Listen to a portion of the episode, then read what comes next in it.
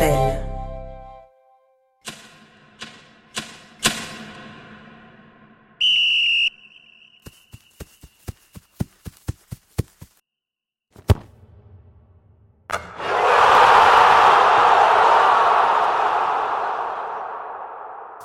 Presenta Cada cuatro. Una historia de los mundiales. Mi nombre es Lola del Carril y en este podcast vamos a hacer un recorrido por las copas del mundo. Capítulo 6. Camino a Qatar.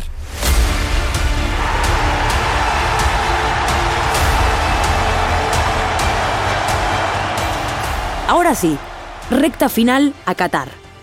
El fútbol se prepara para su gran fiesta. Pero ya no es secreto que la fiesta cambió. Principios de diciembre de 2010 sede de FIFA en Zúrich. Un momento crucial en la historia de los mundiales. Joseph Blatter, en ese entonces su presidente, comunicó que Rusia y Qatar serán los anfitriones de los mundiales 2018 y 2022. Shall I recall the candidates? Australia, Japan, Korea, Qatar, United States of America. The winner to organize the 2022 FIFA World Cup is Qatar. Un anuncio que sintetiza en pocos segundos el poder absoluto que la dinastía Avalanche Blatter ejerció sobre todo el mundo del fútbol a lo largo de cuatro décadas. Por un lado, Rusia, entre las mayores potencias mundiales gobernada por un presidente autoritario, que necesitaba aprovechar la exposición global que trae la Copa para mejorar su imagen. La otra, un emirato sin tradición de fútbol, sin estadios y sin infraestructura adecuada para un evento de características gigantescas. Es además un país que no protege libertades como el derecho de la libre expresión y la libertad sexual. La Copa del Mundo de Qatar, sumida en la polémica antes de su inicio, vuelve a la palestra por los comentarios homófobos de su embajador Khalid Salman, antiguo jugador de la selección nacional. En una entrevista con la televisión alemana ZDF ha calificado la homosexualidad de pecado y desviación mental, según la interpretación de la ley islámica que rige en su país. Los boicots a Qatar 2022 han sido varios y variados. Intendencias europeas, incluyendo Barcelona y París, decidieron prohibir la disponibilidad de recursos o espacios públicos para ver el Mundial. El usual proveedor de pasto holandés, Hendrix Grasoden, que iba a alfombrar las canchas de Qatar, decidió cancelar el acuerdo. La selección danesa presentó el uniforme que usará en Qatar, mismos que son de un solo color, rojo, blanco o negro y con el logo y los patrocinadores prácticamente transparentes. Esto para protestar por las condiciones inhumanas que se presentaron para construir los estadios y que han cobrado la vida de al menos 6.500 trabajadores de la construcción, la gran mayoría inmigrantes muy maltratados. Dinamarca, me caes bien.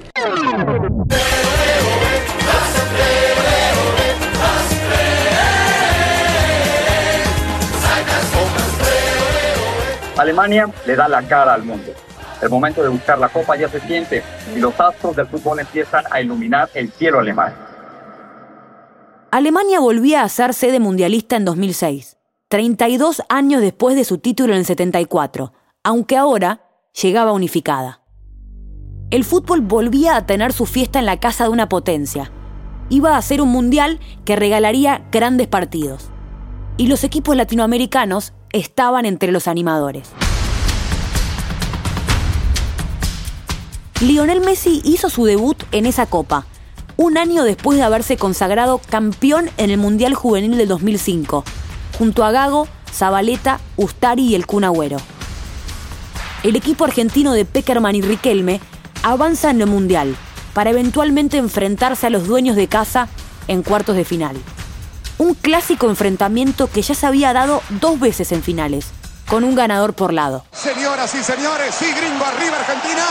Está jugando ya la Argentina contra Alemania. Esa Argentina-Alemania será recordado por un papelito. el que tenía el arquero alemán Jens Lehmann, que decía cómo solían patear los argentinos, y que le permitió atajar dos penales y mandar a casa al albiceleste de Riquelme, Crespo, Tevez y Mascherano. Se fueron a la tanda de penales, ahí estaba Oliver Kahn dándole confianza a Jens Lehmann y alcanzándole el papelito con los datos, donde ejecuta cada uno. Y vaya si sirvió.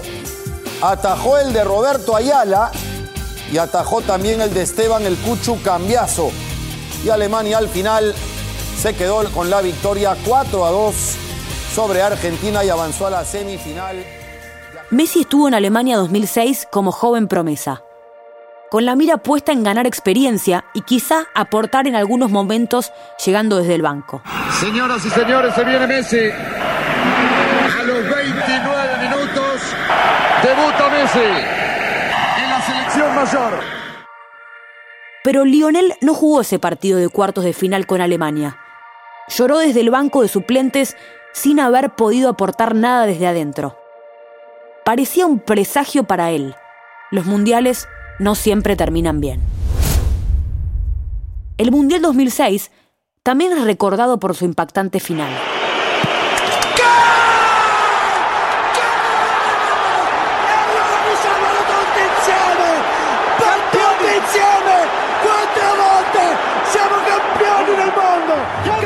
Italia se quedó con su cuarta Copa del Mundo en los penales, pero el póster de esa final es el cabezazo de Zidane a Materazzi.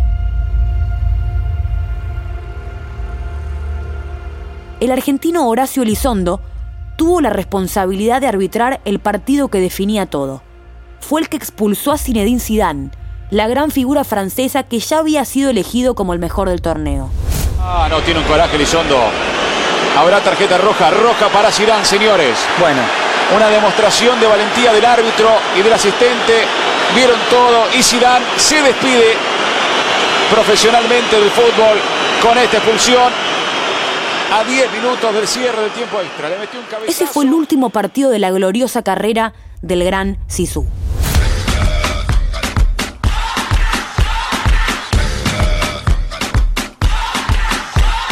En 2010, el Mundial se jugó por primera vez en suelo africano. Sudáfrica hospedó ese Mundial.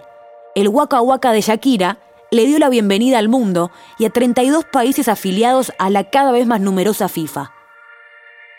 No olvidemos el ruido de las bubucelas. ¿Quién no se acuerda de esto?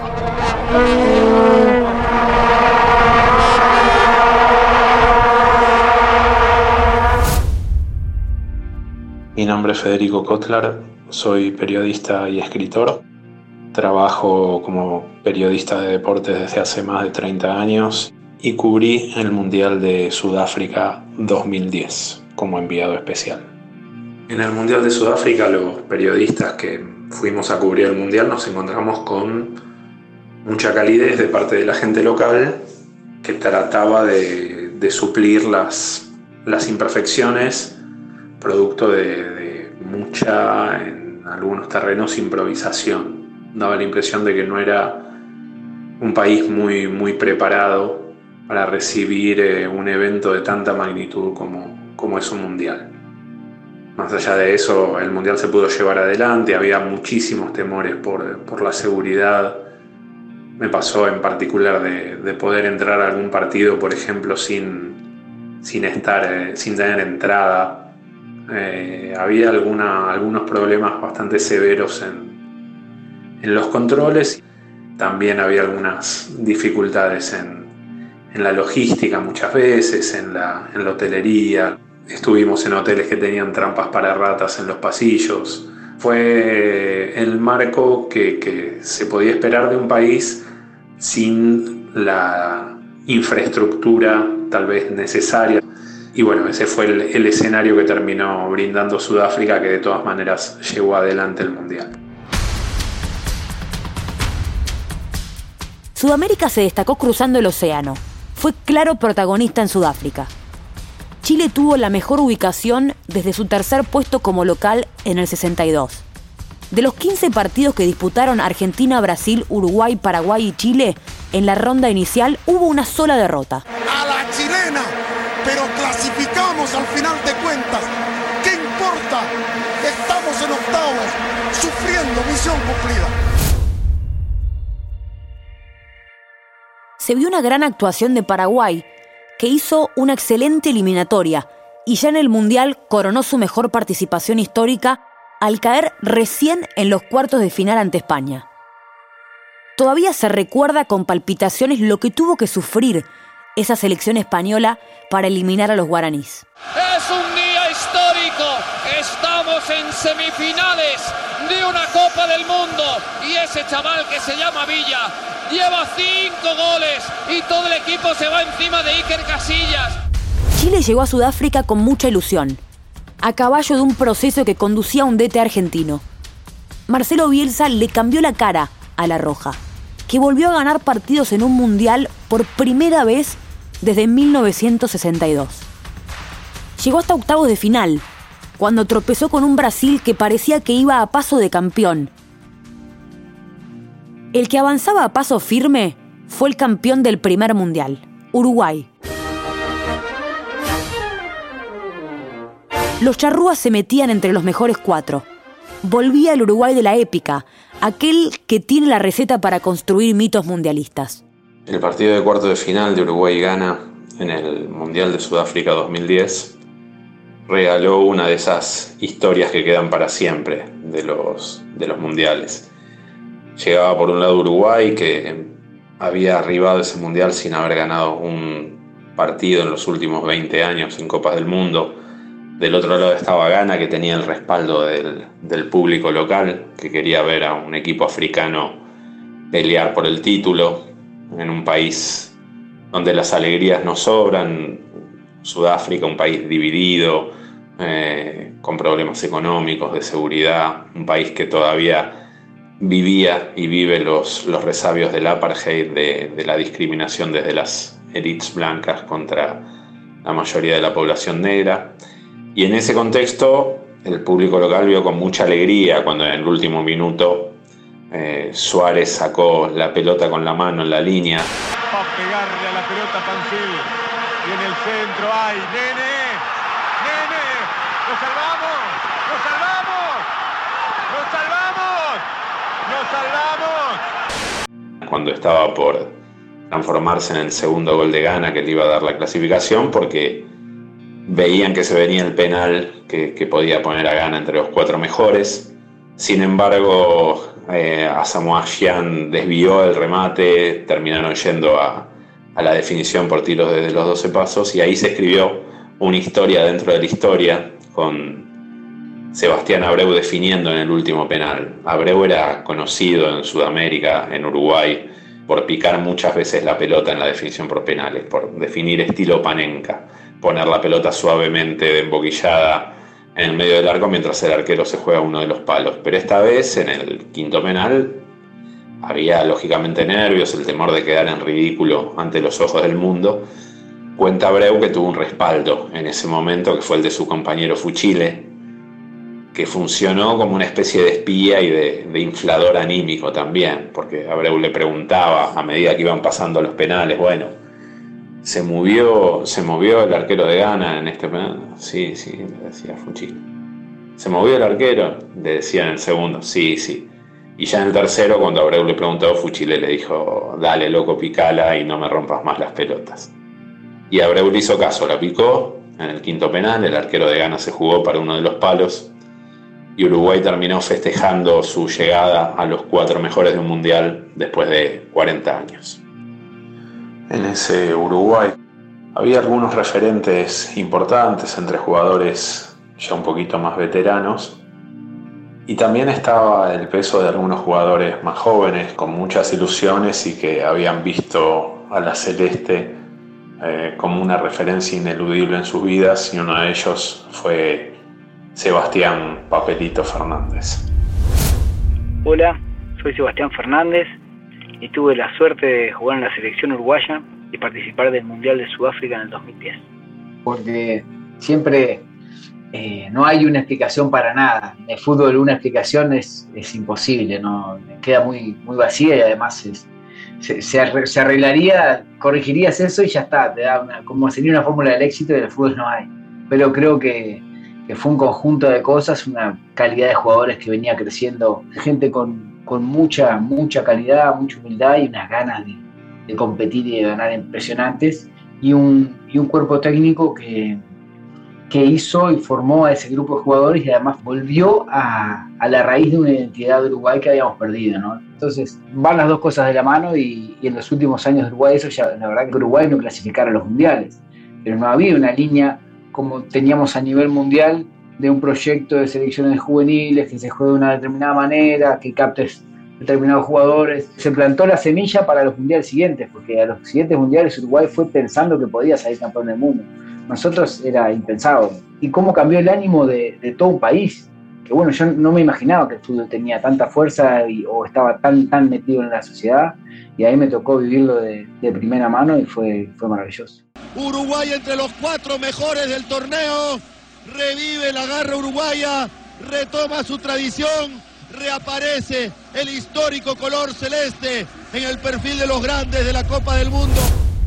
Sudáfrica vio por primera vez a un país organizador despedirse en la primera fase y sumó a un nuevo integrante a la mesa de los campeones. España, con aquella genial generación liderada por Casillas, Piqué, Puyol y Xavi.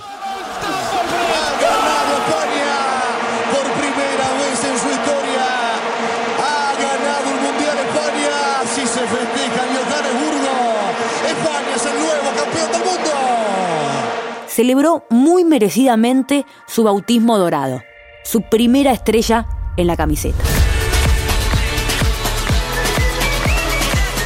En 2014 el Mundial vuelve a Sudamérica. Desde Argentina 78 que no se acercaba por estos lados.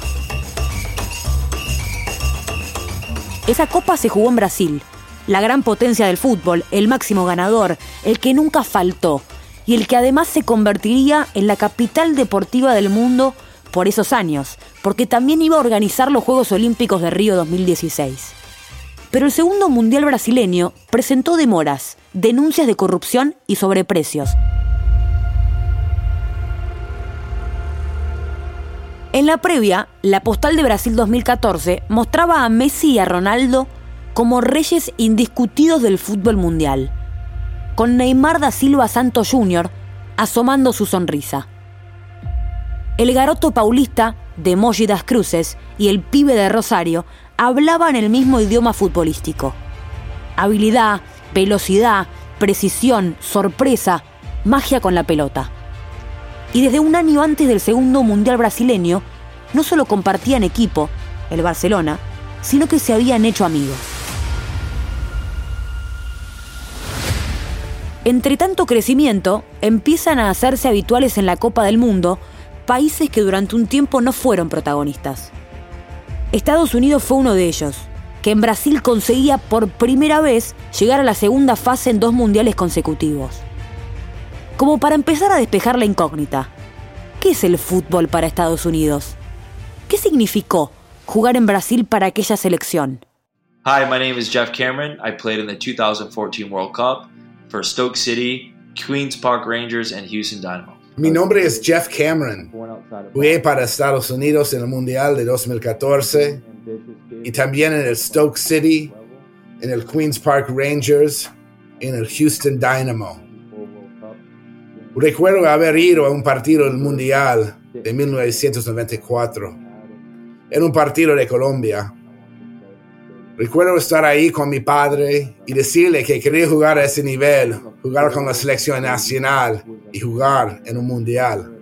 Tener un estadio lleno en los Estados Unidos era como muy raro para el fútbol en ese momento, porque Estados Unidos realmente no había tenido esta sensación de fútbol todavía. En los eliminatorios para el Mundial de 2014, jugué todos los partidos.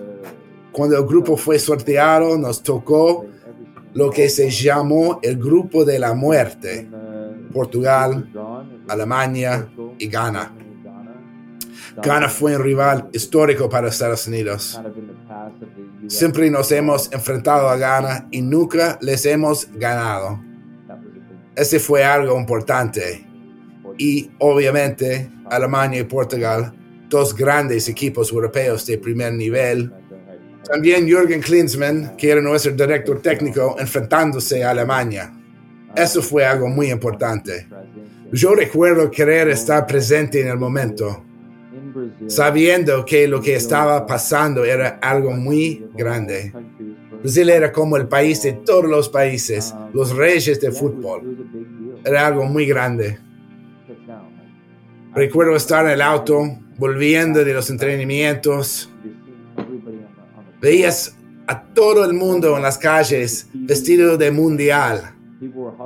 Si había un televisor o algo así, la gente se apinaba alrededor. Fue increíble. No podía creer que estamos en Brasil, en la Copa del Mundo. Fue una locura esa experiencia del pueblo brasileño. Y nosotros fuimos muy bienvenidos. Recuerdo nuestro primer partido, cuando estaba caminando por el túnel, entrar al campo y el himno de la Copa del Mundo empieza a sonar por primera vez. Es como, ¡Pum! Estás aquí. No hay palabras para describir ese momento. Estar en la cancha y que tu himno nacional empiece a sonar y sentir que todo tu país está viviendo ese momento. En Estados Unidos el fútbol está compitiendo con un montón de otros deportes. La NBA, la NFL y el béisbol. Hay tantos otros variables que ocupan mucho tiempo de la televisión. Por Estados Unidos es un país tan diverso, con diferentes culturas, donde están todas las etnias y todos están conectadas de alguna manera con el fútbol. No importa que hablas un idioma diferente, el idioma común es el fútbol. Es el deporte número uno del mundo y todo el mundo puede relacionarse con él. Al final del día, el fútbol es todo el mundo. Todos aman el juego, y yo quiero que sea, quiero que sea masivo. Quiero que en algún momento el fútbol se convierta en el principal deporte de Estados Unidos. Los brasileños llegaban por la llave sudamericana, digamos. Uruguay mostró sus dos caras. Derrota inicial ante Costa Rica 1 a 3 y victorias ante Inglaterra e Italia, con una acción que le costó cara. A los 33 del segundo tiempo, en un forcejeo durante un córner, Luis Suárez mordió en el hombro al defensor Giorgio Chiellini. Escuchen, en este relato del partido, ese sorprendió o mordeu o mordeu. Lo mordió, lo mordió. Atenção agora para a cabeça do Soares, olha lá. Oh, não mordeu, mordeu, rapaz. Ele mordeu. Que isso? El uruguayo Luis Suárez sancionado con nueve partidos de suspensión tras un mordisco que ha dado la vuelta al mundo. No fue sancionado en el momento. Uruguay ganó 1 a 0 con gol de Godín tres minutos más tarde. Dos días después, la cúpula de la FIFA, reunida en Río de Janeiro, dictaminó una durísima sanción que incluyó prohibición durante cuatro meses de jugar, entrenar e ingresar a recintos deportivos a Luis Suárez. Además, el delantero fue expulsado de Brasil como un delincuente. Con el alma rota, Uruguay chocó en octavos de final contra una Colombia en horas bien dulces. La selección que conducía el argentino José Peckerman era dirigida dentro del campo de juego por un talento fuera de serie, James Rodríguez, que en el choque contra la Celeste se anotó con un golazo al ángulo del arco.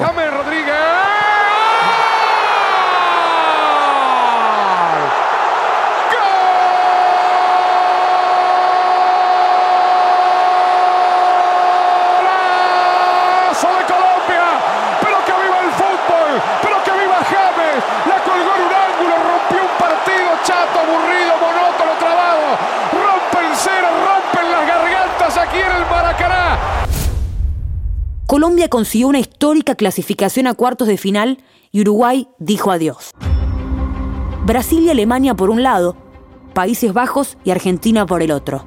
Cuatro pesos pesados en semifinales.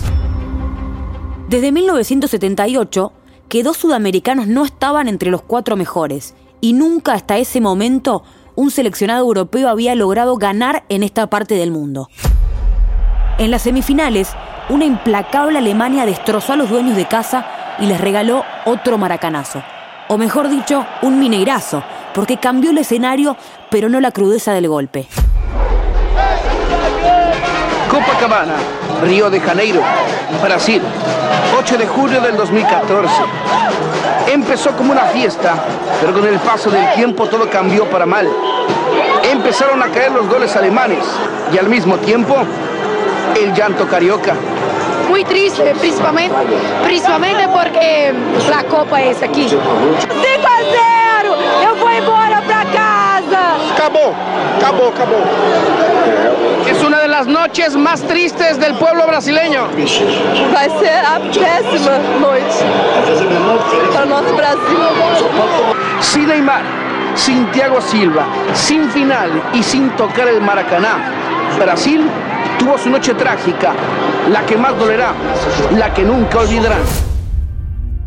Sin Neymar, lesionado en el partido contra Colombia, Brasil recibió un 7 a 1 que todavía hoy sorprende. Ganó la selección robótica. Me llamo Andrés Eliseche, soy periodista. Tuve la oportunidad de cubrir dos mundiales y como apasionado que soy del fútbol, divido la vida cada cuatro. La historia del fútbol sin dudas eh, guarda para siempre el triunfo de Alemania sobre Brasil en, ese Mundial 2014. Aquel 7 a 1 eh, creo incluso que, va a cotizar más alto en los libros de historia que el triunfo de Alemania sobre Argentina en la final por lo que significó para, el fútbol mundial, que Alemania, históricamente eh, señalado como dueño de un fútbol más mecánico, le haya ganado jugando un fútbol total a, Brasil, eh, los dueños de, la gambeta, en su, propio, en su propio país, con una goleada semejante, con una exhibición extraordinaria. Eh, Brasil que venía golpeado ya por la lesión de, Neymar eh, en el partido contra Colombia, no tuvo a su principal arma esa noche, pero recibió lo que los españoles llaman un repaso.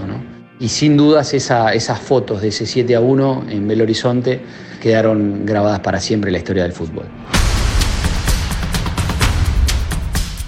En Brasil 2014, Argentina y Alemania se enfrentaron por tercera vez en una final de la Copa del Mundo, como en 1986 y como en el 90. Esta vez fue en el mítico Maracaná, que nuevamente era escenario de una fiesta ajena. Los de Isabela tuvieron sus chances dentro de un partido al que no le sobraron emociones. Messi no terminaba de gravitar. Llegó el alargue y ahí, a 7 minutos de ir a la definición desde los 12 pasos, apareció Mario Goetze para romper el arco argentino, quebrar el cero y darle a los germanos su cuarta Copa del Mundo. Otra vez Messi se iba de un mundial sin la sonrisa que seguro soñó, a pesar de haber sido el mejor del torneo, la selección argentina se convertiría para él en una verdadera pesadilla. Hasta ese momento, recuerden, un seleccionado europeo nunca había logrado ganar en tierras sudamericanas. Alemania lo hizo.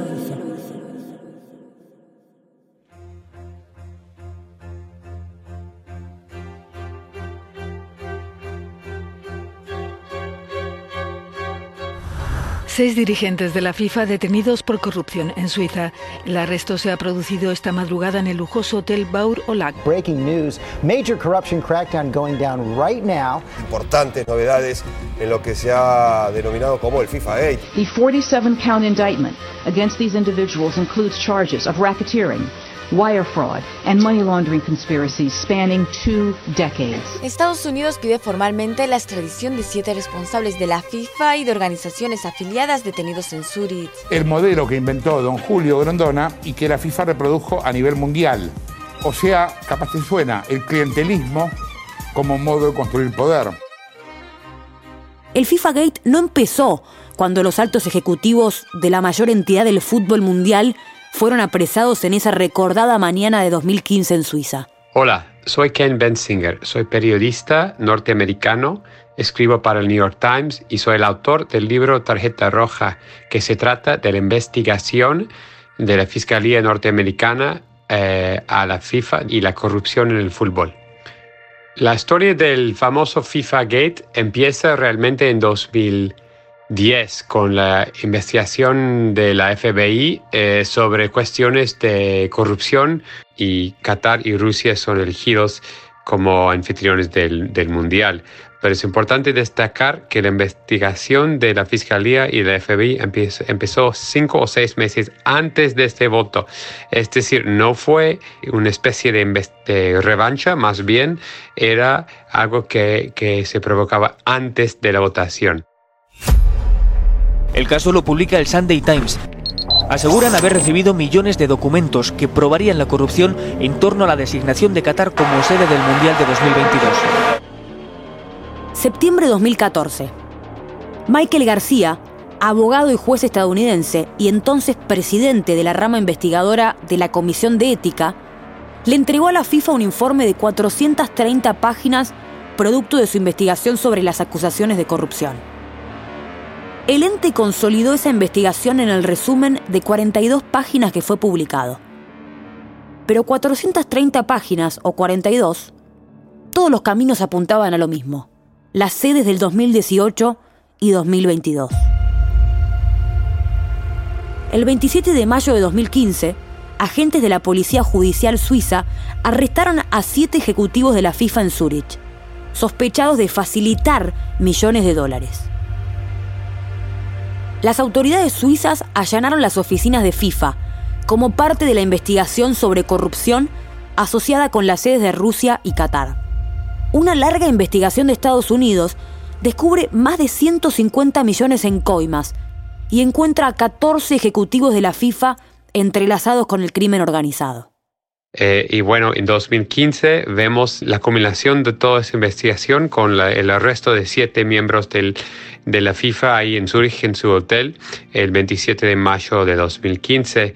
Lo que se encontró con esta investigación es la idea de que la corrupción eh, no es una cosa nueva en la FIFA ni tampoco una cosa rara, pero es una cosa casi cotidiana donde eh, dentro del deporte se ve evidencia de que eh, todo se compra, todo se vende y mucho con dinero bajo la mesa. Y eso es una tendencia que vemos desde los años 70 principalmente, cuando dos cosas pasaron. Cuando eh, Joao Avalanche fue elegido como presidente de la FIFA, el primer presidente no europeo de la FIFA, y cuando entró montones de dinero a través del patrocinio y de televisión, eh, sobre todo televisión codificada, confederaciones y asociaciones nacionales. De repente tenían mucho más acceso a, dinero eh, a través de la venta de derechos. Hay corrupción cuando eh, se decide cada torneo, cada contrato para uniformes, casi cada detalle del fútbol, se descubrió que incluía actos corruptos. La participación sudamericana, o panamericana podríamos decir, se destacó en la compleja estructura de corrupción. En 2016 hubo una segunda ola de detenciones, casi todos ejecutivos de federaciones de países miembros de CONCACAF y CONMEBOL. Ese año se eligió al nuevo presidente, Gianni Infantino, suizo como Joseph Platter y la FIFA. Llegó con muchas promesas de limpieza, renovación, auditorías y transparencia. Después de los arrestos de 2015, Gianni Infantino, que fue secretario general de la UEFA, se postuló a presidente de la FIFA. Eh, y en su campaña habló de renovar FIFA, de limpiar toda la corrupción y todo lo corrupto de la FIFA. Eh, y con ese, esa plataforma ganó en, dos, en febrero de 2016 y eh, todos esperaban eh, que, que, él cambie mucho en la FIFA, pero en realidad eh, Infantino es poco diferente que su antecesor, Sepp Blatter. Los dos son suizos, los dos son del mismo cantón, provincia de, de, Suiza, los dos tienen un, una historia profesional en el, el, negocio de deporte y los dos se han enseñado muy dispuesto a usar los recursos financieros de la FIFA para influenciar los votos de los miembros y asegurar que queden en el poder. Rusia 2018 no fue un gran mundial para muchas de las clásicas potencias. Empezando por Italia, que ni siquiera pudo clasificar, un hecho inédito desde Suecia 58, y siguiendo por Alemania, que no pasó la primera ronda. De la Conmebol, Uruguay fue el sudamericano con mejor recorrido.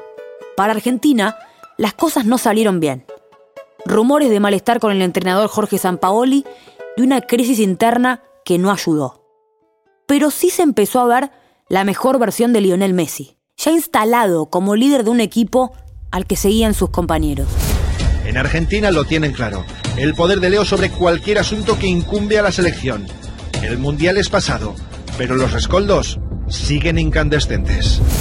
Francia ganó su segundo título mundial al vencer a la sorprendente Croacia por 4 a 2. El Mundial de Rusia mostró la irrupción eh, a toda velocidad, a todo galope de, Kylian Mbappé como, como, figura dominante de la selección francesa, eh, campeona, eh, indiscutida campeona del torneo, con un fuego en ataque muy, muy importante, comandado por, por los pies de Pogba, por el talento de Griezmann y por esa fuerza incontenible de, de Mbappé. Si Mbappé es, eh, cuando termine su carrera, un portento que, dejó mucha historia. Bueno, el primer mojón eh, en las grandes ligas habrá que marcarlo en ese momento, en, lo que fue su, exhibición, eh, por ejemplo, contra Argentina en octavos de final, pero, pero en, tantas otras jornadas de ese mundial, lo que hizo en, Rusia 2018 sin dudas lo puso muy arriba en la cartelera mundial. Una final muy signo de los tiempos, dos europeos para definir. Uno conformado por hijos de las colonias, el otro resurgido después de la eclosión de Yugoslavia al caer el muro de Berlín.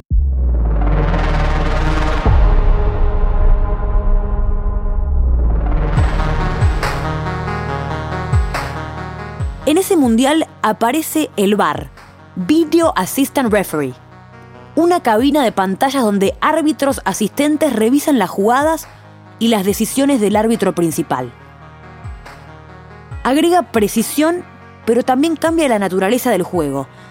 Esencialmente se podría decir que se modifica el contrato con el hincha del fútbol.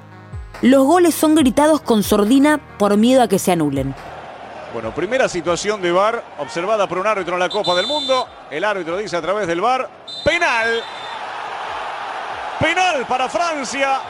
se viene Giroud, metió para Pogba en el área, el remate por arriba. ¡Ah! El travesaño, ¿y dónde entró esa pelota o no? ¿Entró esa pelota o no? Gol de Francia, sí, gol. ¡Gol!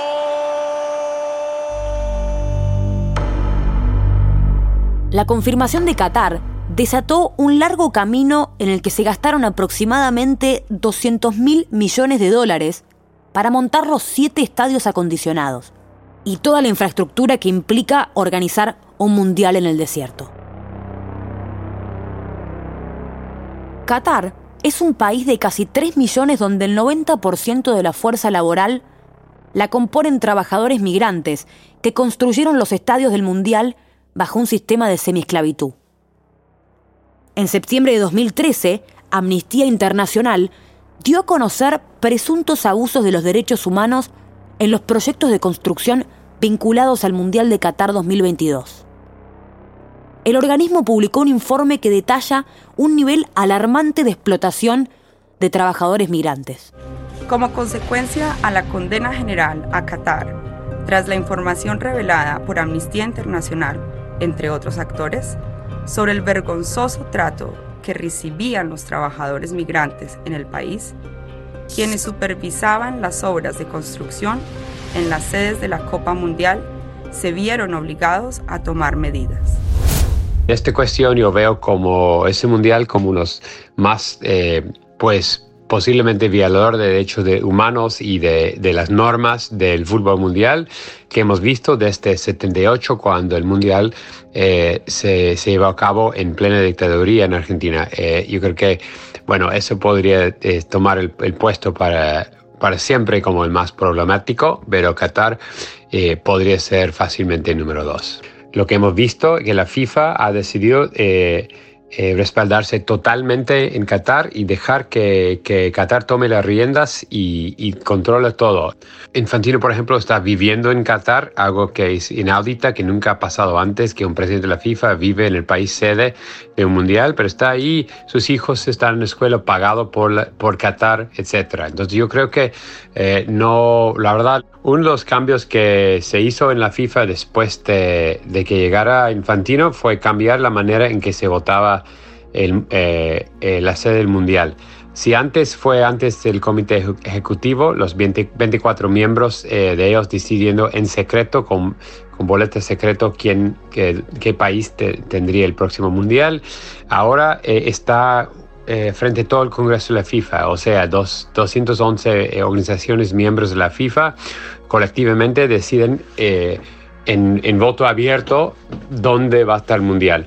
Y en teoría eso suena como un avance democrática más abierta, pero muchos dicen que en realidad no cambia nada, simplemente cambia el número de personas que, que alguien tiene que, que, pagar soborno a la cual tiene que pagar soborno para eh, garantizar el voto. Eh, el FIFA Gate no se acabó todavía. Eh, eh, hay otro juicio que se, se, va a llevar a cabo en Nueva York, eh, donde dos eh, oficiales, ex oficiales del Fox, el canal, el cadena televisiva de Rupert Murdoch, este, van a enfrentar un jurado sobre el tema de si ellos pagaron eh, sobornos en Latinoamérica por los derechos a torneos eh, como Copa Libertadores, Copa América y otros, inclusive posiblemente este, para los derechos del Mundial.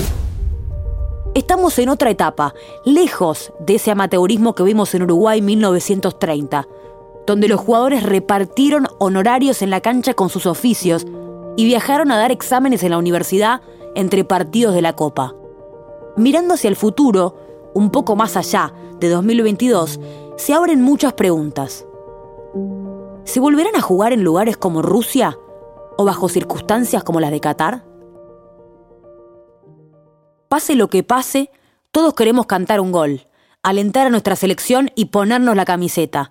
La pelota seguirá rodando y seguirá reuniendo a una enorme comunidad global. Cada cuatro es el primer podcast de Mantel, conducido por Lola del Carril, producción ejecutiva de Andreina Gini y Federico Novik. Producción periodística Federico Cotlar. El guion lo escribió Gustavo Carucha de Gestiar.